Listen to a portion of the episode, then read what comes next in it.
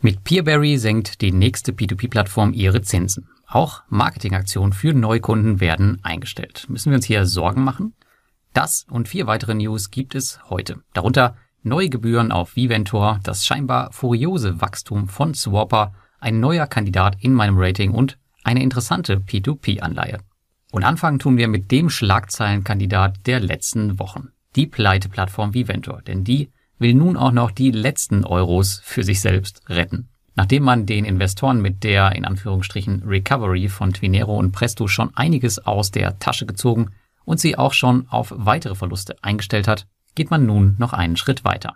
Denn ab sofort kosten die Abbuchungen Geld. Das ist prima für Viventor, denn alle wollen nur noch ihre Gelder von der Plattform abziehen. 1,50 Euro müsst ihr nun für jede Abbuchung berappen. Dafür fällt allerdings auch das Auszahlungsminimum.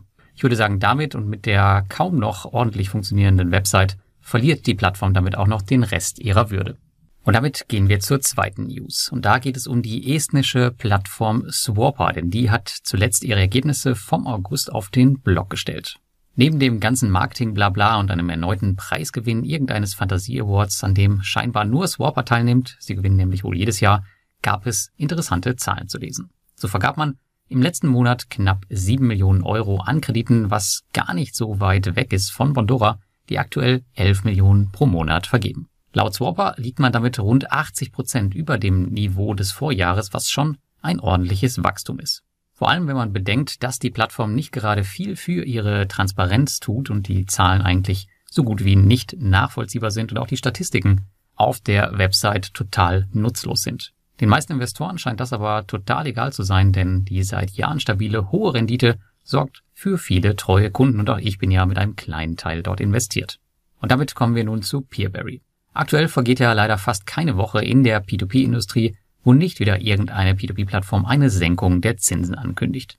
Auch Peerberry ist da keine Ausnahme, obwohl sie noch ein bisschen über dem Niveau von Mintos und Co. zum Teil liegen. Dennoch aber gehen auch bei Peerberry die Zinsen Richtung Süden. Ungefähr die Hälfte aller Kreditgeber senkte ihre Zinsen um 0,5 Prozent. Als Grund gab man hier an, dass aktuell einfach nicht der Bedarf bestehe und sich einige Cash-Reserven angesammelt haben. Zudem scheint ihnen auch das Neukundengeschäft langsam über den Kopf zu wachsen, denn ab 1.10. soll beispielsweise das Freunde werben Freunde Programm vorerst eingestellt werden. Damit soll der Investorenzufluss ein bisschen abgebremst werden. Wenn ihr euch erinnert, dann hatte ich schon vor Monaten gemutmaßt, dass dieser Tag bei Peerberry mal kommen würde, wenn das Wachstum so weiterläuft und da haben wir den Salat. In der vierten News gehen wir mal in Richtung Börse, denn bisher habe ich P2P-Anleihen bzw. Unternehmensanleihen von Kreditgebern komplett ignoriert, aber auch ich möchte mal einen Versuch wagen, um einen Vergleich zum klassischen P2P-Investment zu haben. Passend dazu kann man noch bis zum 24.09. ein IUTE Credit Bond an der Frankfurt Stock Exchange zeichnen. Das Papier hat eine Laufzeit von fünf Jahren und eine Rendite von 9,5 bis 11,5 Prozent bei halbjährlicher Zahlung. Die Gelder des Bonds werden zum größten Teil für den weiteren Aufbau des Kreditportfolios von IOTE Credit verwendet, wie CEO Tamo Slit in einem Interview auf bondguide.de beschrieben hat. Wenn euch das interessiert, dann habe ich euch das Interview mal auf meinem Blog verlinkt. Also prinzipiell machen wir, wenn wir dort investieren, genau das gleiche, als wenn wir auf Mintos investieren. Mit dem Unterschied, dass dort die aktuellen Zinssätze für IUTE Credit P2P-Kredite aber nur zwischen 9 und 9,5 im Maximum liegen. Da auch schon die erste Anleihe von IUTE sehr erfolgreich lief, macht es für mich Sinn, das Thema mal zu testen. Wie ist es bei dir? Kommen solche Investments für dich als P2P-Alternative in Frage? Oder sagst du, nee, das ist mir alles zu kompliziert, weil die Papiere auch nicht überall zu bekommen sind und ich bleibe lieber beim P2P-Investment? Schreib mir das doch mal in die Kommentare unter dem YouTube-Video oder unter dem Blogartikel.